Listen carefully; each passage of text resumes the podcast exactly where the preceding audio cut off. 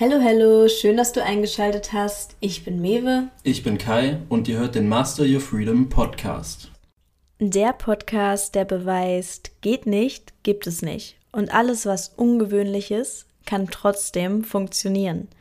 Die Hauptsache ist, dass du das Rückgrat entwickelst, deinen eigenen Weg zu gehen, selbst wenn er mal von der Norm abweicht. So, und jetzt freue ich mich, dass du dabei bist und viel Spaß bei der Folge.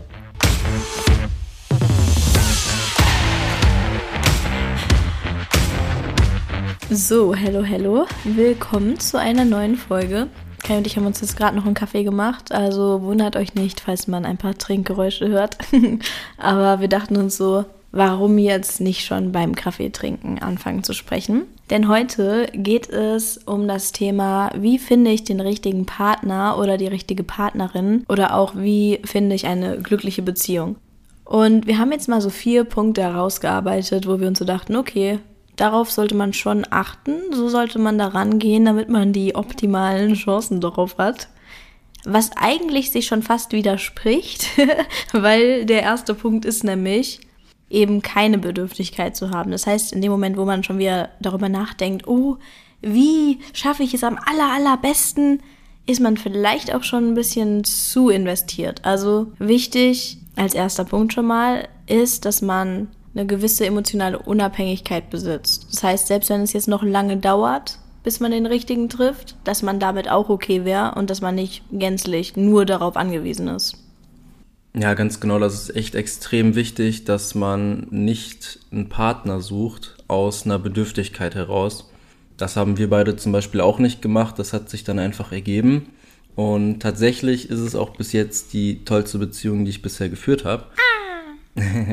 ja, und was ich auch noch einmal sagen möchte, ist, dass es sehr wichtig ist, dass man in eine Beziehung geht, wenn man dann jemanden gefunden hat, nicht aus der Laune heraus, dass man sich alleine nicht genug fühlt oder dass man einfach alleine unglücklich ist und dass man einfach nur eine Beziehung möchte, weil man sich dann einfach gut fühlt.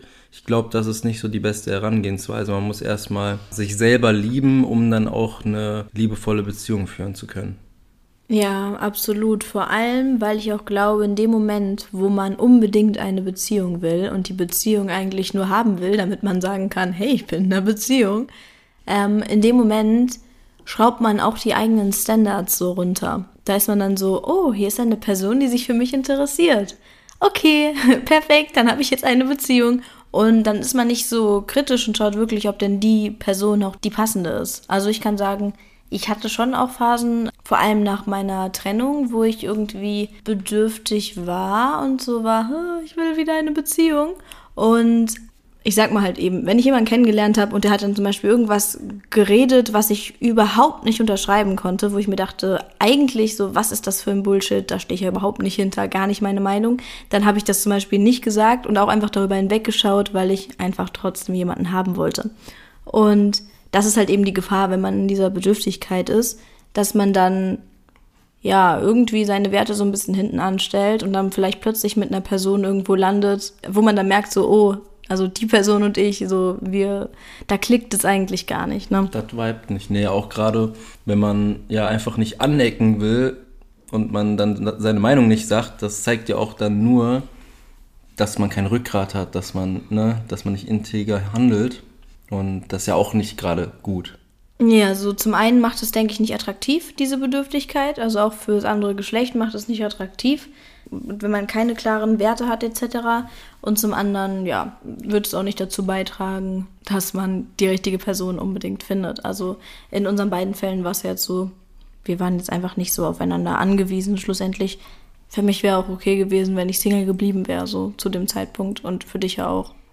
Ja, das war auf jeden Fall ein wichtiger Punkt und ich glaube auch, dass das deswegen so gut funktioniert hat mit uns beiden. Und was auch häufig mit der Bedürftigkeit einhergeht, ist, dass man dann auch meistens nicht klar weiß, was man will. Ne, wenn man bedürftig ist, dann ja, schraubt man auch einfach, wie du ja schon gesagt hast, so seine Ansprüche zurück und man weiß halt nicht, ne, was sind jetzt so Punkte, die mir am Partner extrem wichtig sind weil wenn man sich darüber keine Gedanken macht, dann sind das oft auch Themen, die dann im späteren Verlauf aufkommen. Ne? Das sind dann einfach Streitpunkte, die man auch einfach hätte vermeiden können, wenn man sich im Vorfeld damit befasst, was man eigentlich will. Ja, oder aber, also jetzt nochmal zum Thema Bedürftigkeit. Häufig ist es ja so, dass manche Leute eigentlich tief drin wissen, was sie wollen, aber dann das irgendwie so zurückschieben, weil sie halt einfach unbedingt jemanden haben wollen und dann einfach, obwohl sie Werte haben, diese Werte dann verraten, sage ich mal.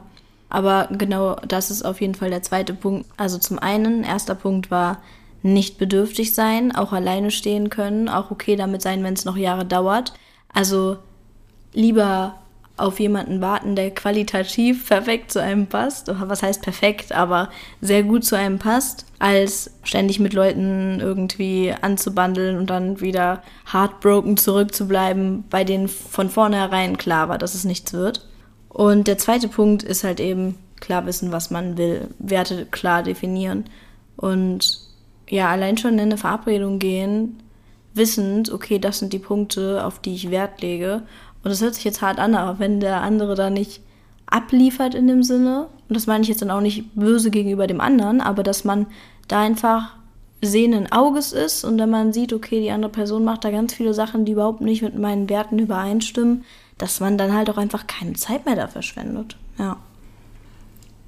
Ganz genau, steht einfach für das ein, was euch wichtig ist, zeigt Integrität und Rückgrat, weil nur wenn ihr das zeigt, könnt ihr halt auch den richtigen Partner in euer Leben ziehen. Ansonsten habt ihr da irgendjemanden sitzen, der zwar vielleicht oberflächlich ganz gut zu euch passt oder auch optisch ganz gut ansprechend ist. Nur wenn dann irgendwie eine andere Ebene fehlt, die intellektuelle Ebene fehlt oder wenn da einfach grundlegend verschiedene Werte hinterstecken, dann ist die Beziehung auf jeden Fall zum Scheitern verurteilt oder ihr führt halt jahrelang irgendwie eine toxische Beziehung. Ne? Und ich glaube nicht, dass das irgendwas ist, was erstrebenswert ist. Definitiv. Also ich habe auch früher, ich habe mal von so einem Buch gehört, da hieß es irgendwie so nach dem Motto, man kann jeden lieben und jeder kann zu einem passen, wenn beide bereit sind, irgendwie ja, daran zu arbeiten oder aufeinander zuzugehen und so. Und ich habe lange so danach gelebt, nach diesem Motto. Ich war so, ja, selbst wenn da grundlegende Werte nicht stimmen, man kann das passend machen mit genug Akzeptanz, genug Toleranz, genug Reflexion. Und ähm, Heute würde ich definitiv sagen, ich glaube, dass grundlegende Werte stimmen müssen, eben damit es nicht toxisch wird. Weil ansonsten ist sehr viel Kompromiss notwendig, damit es passt. Und wenn, ja, wenn man die am Anfang ignoriert, und meistens sind die Sachen, weshalb man sich später trennt, Dinge, die man schon beim ersten Date oder beim zweiten eigentlich hätte identifizieren können. Und wenn man die aber dann nicht identifiziert, sondern ignoriert, dann wird es irgendwann hochkochen. Deshalb da wichtig ist es, dass man ganz klar da reingeht. Ich finde es auch lustig im Nachhinein. Ich habe das damals wirklich unbewusst gemacht. Aber bei unserem ersten Date, ich habe es wirklich geschafft, innerhalb von, keine Ahnung, den ersten zehn Minuten das Gespräch so zu lenken, was wir hatten, dass ich da eigentlich schon die fundamentalsten Werte von dir wusste, dass die mit meinen übereinstimmen. Also jetzt in der Vergangenheit, gerade auch ähm, ja durch das ganze Pandemie-Thema, da war es so wichtig, dass wir mit vielen Sachen übereinstimmen. Und das Lustige ist, ich wusste ja auch nicht, dass eine Pandemie kommt, dass ne, viele Krisen kommen etc. Und ich habe trotzdem so diese Sachen damals schon so abgefragt, wie du dazu stehst. Und ja, hätte ich das nicht herausgefunden, hätte ich mich da auch nicht klar aufgestellt, dann ja, wären vielleicht ganz viele Punkte in der in Zukunft dann gekommen, wo wir da gestanden hätten und gemerkt hätten, fuck, wir kommen einfach nicht auf einen Nenner, ne? Ja, ganz genau. Das heißt nicht, dass wir nicht ab und zu mal irgendwie einen Kompromiss machen, nur wenn das gang und gäbe ist, wenn man immer irgendwie da sich einigen muss, ist halt auch nicht gerade gut. Ne? Deswegen, wenn man halt zum Großteil einfach miteinander übereinstimmt, das sind die besten Voraussetzungen, die man halt einfach in eine Beziehung mitbringen sollte. Ja, deshalb, da sind wir jetzt auch schon beim dritten Punkt. Der dritte Punkt ist nämlich Red Flags identifizieren in dem anderen, wenn man gerade am Daten ist.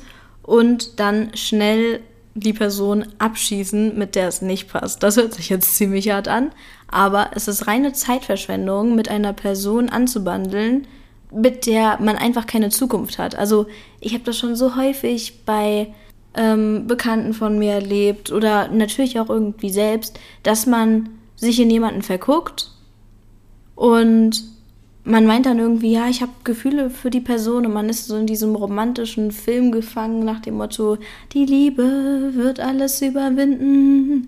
Und äh, ja, hat dann voll die Struggles, anstatt einfach zu checken, dass die Person und man selbst nicht auf denselben Nenner kommen und dass man einfach seine Zeit nicht verschwenden sollte und abzischen.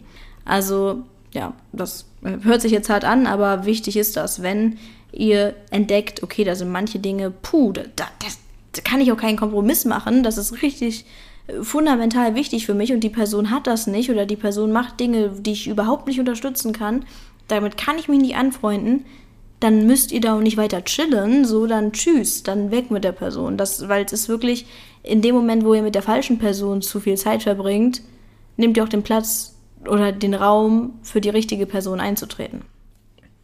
Du hast jetzt gerade gesagt, Red Flags identifizieren. Hast du denn irgendwie ein gutes Beispiel für eine Red Flag? Also es ist ja natürlich immer sehr, sehr individuell, aber vielleicht auch, was wäre denn bei dir so eine Red Flag? Mm, also genau, Red Flags ist ja für jeden, für jeden schlussendlich was anderes. Ich glaube aber, was allgemein für viele, vor allem für viele Frauen, denke ich, so eine Red Flag ist, ist zum Beispiel, wenn jemand rumeiert. Wenn man jetzt wirklich eine Beziehung mit jemandem will und der sich nicht committet. Heißt, man fragt nach, hey, sag mal, wohin führt denn das alles? Und die Person macht so, so, so, sobald da sowas kommt, wenn jemand sich nicht klar ist, und dann kommt irgendwie sowas im Sinne von, ja, das weiß ich doch jetzt noch nicht.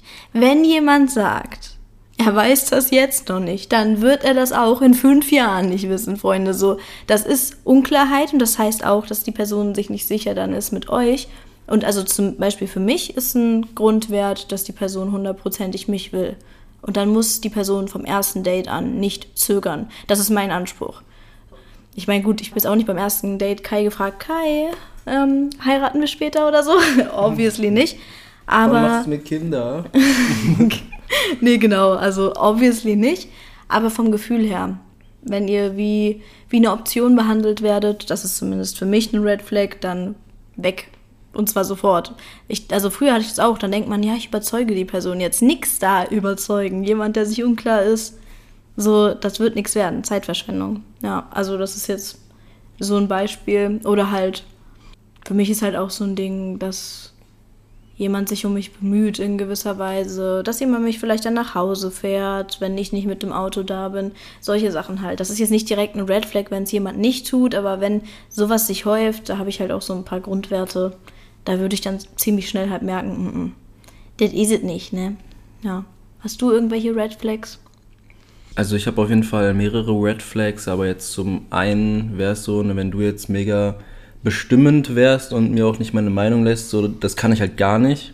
Deswegen wäre das auch ein Punkt, da würde ich sagen, mal, eine Person kann so toll sein wie eh und je, aber das, wenn das halt schon der Fall ist, dann wird das halt nichts.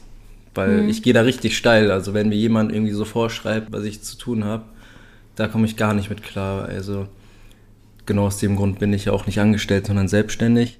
Das ist so das eine. Dann Red Flag ist auch auf jeden Fall Rauchen. Also wenn du rauchen würdest. Oh ja, das ist auch eine Red Flag von boah, das, mir. Das, nee, also da komme ich auch gar nicht mit. Und auch schlecht mit seiner Gesundheit umgehen. So wenn jemand so auf seinen eigenen Körper scheißt, boah, ne. Also das ist so eine richtige Red Flag. Also ja, für mich safe, auch. Safe auf jeden Fall. Das sind auch ja, so ein paar Punkte, die mir jetzt spontan einfallen. Ja, genau, da gibt es halt bestimmt auch noch einige mehr, nur ist halt bei jedem individuell. So, dann kommen wir zum letzten Punkt einen Punkt, den man nicht vernachlässigen sollte. Und zwar sollte man seine Gefühle zulassen können. Das fällt vielen extrem schwer, weil die ja einfach die Angst haben, verletzt zu werden. Nur man muss sich auch mal darüber bewusst sein, dass es ja extrem schmerzhaft sein kann, sich nicht zu öffnen. Es kann aber auch schmerzhaft sein, sich zu öffnen. Ne? Und jetzt muss man einfach überlegen, welchen Weg will man einschlagen. Nur wenn du dich halt überhaupt nicht äh, öffnest, dann wird es halt schwierig und dann nimmt wenn, man sich die Chance auf eine glückliche eben, Beziehung. Ganz genau, so. Da hat man in allen Fällen verloren. Ja. Nur man muss halt einfach, oder man sollte den Mut aufbringen, sich zu öffnen, weil ansonsten, ja, stirbt man irgendwann komplett einsam und irgendwie voll verbittert und das ist nichts, was man, glaube ich, haben will, oder? Ja, ich glaube sogar, also wichtig ist zu differenzieren man sollte Gefühle jetzt nicht zulassen, bevor die anderen Punkte nicht zutreffen. Ne? Also äh, man kann sie schon zulassen, aber man sollte sich davon dann nicht komplett leiten lassen.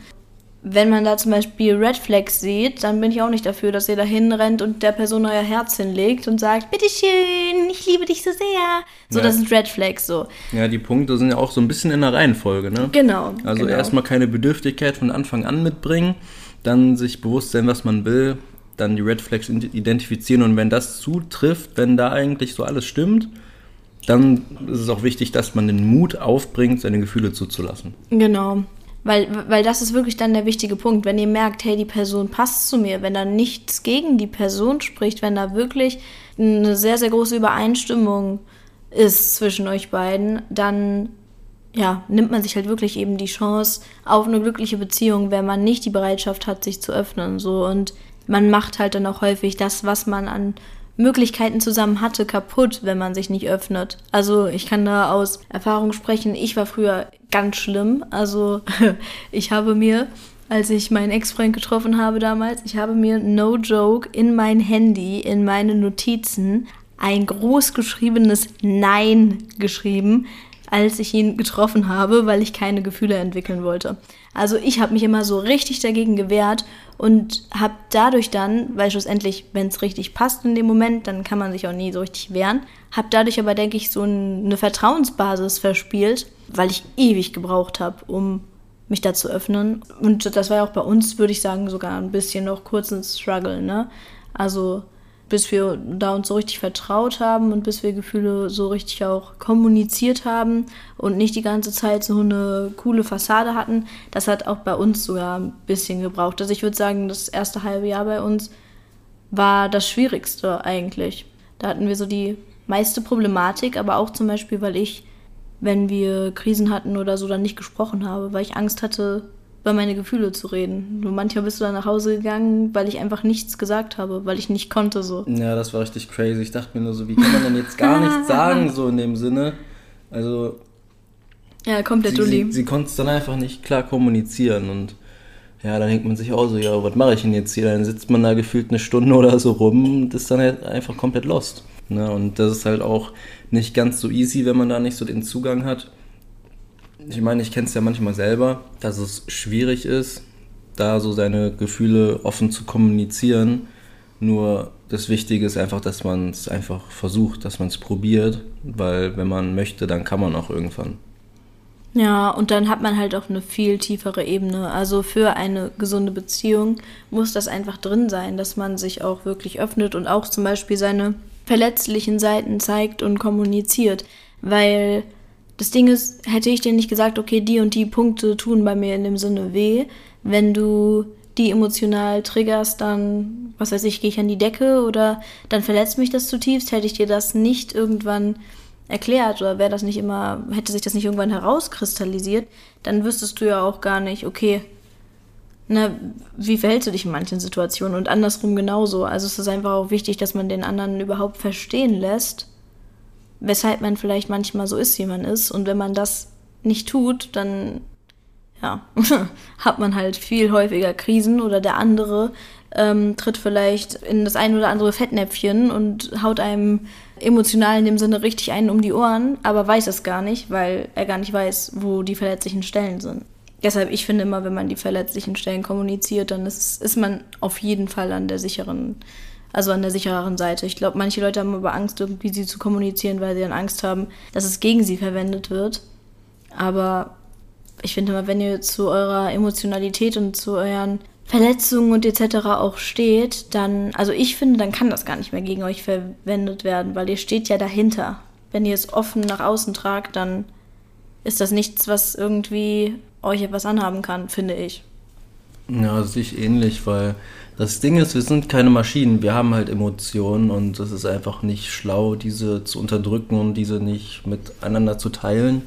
Ne, gerade auch bei Männern ist es halt so voll im Verstand der Leute, irgendwie, dass es mit einer Schwäche assoziiert wird, wenn man irgendwie Emotionalität zulässt oder über seine Gefühle spricht. Nur ich finde, das ist eigentlich so komplett das Gegenteil. Also wenn man halt darüber sprechen kann, das zeigt halt eigentlich voll, dass man eine innere Stärke hat, dass es einem egal ist, was da für ein soziales Bild in einen reingemeißelt wurde. Ne? Und es ist halt auch einfach so, dass es schwierig ist, beziehungsweise nicht bei jedem, aber dass es schwierig ist, so seine Gefühle mitzuteilen. Es ist aber auch genauso schwierig ist, sie nicht mitzuteilen und daraus dann wieder eine Streitthemen entstehen zu lassen. Also letztendlich ist eine Beziehung immer auch eine gewisse Form von Arbeit. Also es ist zwar auch schön, ne? Arbeit kann ja auch in dem Sinne Spaß machen. Ist jetzt keine Sache, die jetzt komplett nur mit Mühen verbunden sind. Nur wählt halt euren Weg. So entweder ihr sprecht halt nicht miteinander und ihr habt es halt nur umso schwerer oder ihr sprecht halt über eure Gefühle, über das, was euch bewegt und ja, macht das einfach miteinander. Dann wird es zumindest langfristig einfacher. Ja, und vor allem vergesst auch nicht, dass auch eigentlich jeder andere Mensch, also auch euer Partner oder eure Partnerin, dass die auch Angst haben, dass ihre Gefühle verletzt werden dass die auch vermutlich Angst haben, über manche Sachen zu sprechen. Und indem ihr dann einen auf kalt tut und so macht, als ja, gäbe es manche Sachen nicht. Oder halt auch zum Beispiel, was auch viele Leute, glaube ich, als Problem haben, ist, dass sie sich nicht trauen, ihre Gefühle für die andere Person zuzugeben. Aber indem ihr das nicht tut, wird sich die andere Person auch nicht sicher fühlen, das zu tun. Und dann hat man einfach zwei Personen da, die sich vielleicht eigentlich total wünschen, endlich ihre Liebe auszusprechen und stattdessen sich mehr oder weniger die ganze Zeit gegenseitig verletzen, weil beide ja ängstlich sind innerlich, ne? Deshalb auch da, also wenn wenn ihr die Person wirklich mögt und wenn ihr da wirklich Potenzial seht und da wirklich ein gutes Gefühl habt, dann sprecht auch über eure Gefühle. Also ich habe irgendwann dann auch immer versucht, äh, dann auch offen anzusprechen, was ich will. Also und dass ich mir dann eine Beziehung mit jemandem vorstellen kann. Ich habe Kai auch irgendwann gesagt, du, also ähm, hier, Beziehung. Und habe es angesprochen. Ich glaube, ganz ehrlich, zum Beispiel hätte ich mich nicht getraut, es anzusprechen. Weiß ich nicht. Vielleicht hätten wir auch einfach noch äh, drei, vier Monate oder so irgendwie was gehabt und niemand hätte gewusst, wo er steht. So. Ja. Ja, kann gut sein. ich habe es auch von mir aus erstmal nicht angesprochen, weil ich war ja auch zu dem Zeitpunkt nicht auf der Suche nach einer Beziehung. Also irgendwann hätte ich es wahrscheinlich schon angesprochen, nur da sind sie mir halt einfach zuvor gekommen. Ja, ja.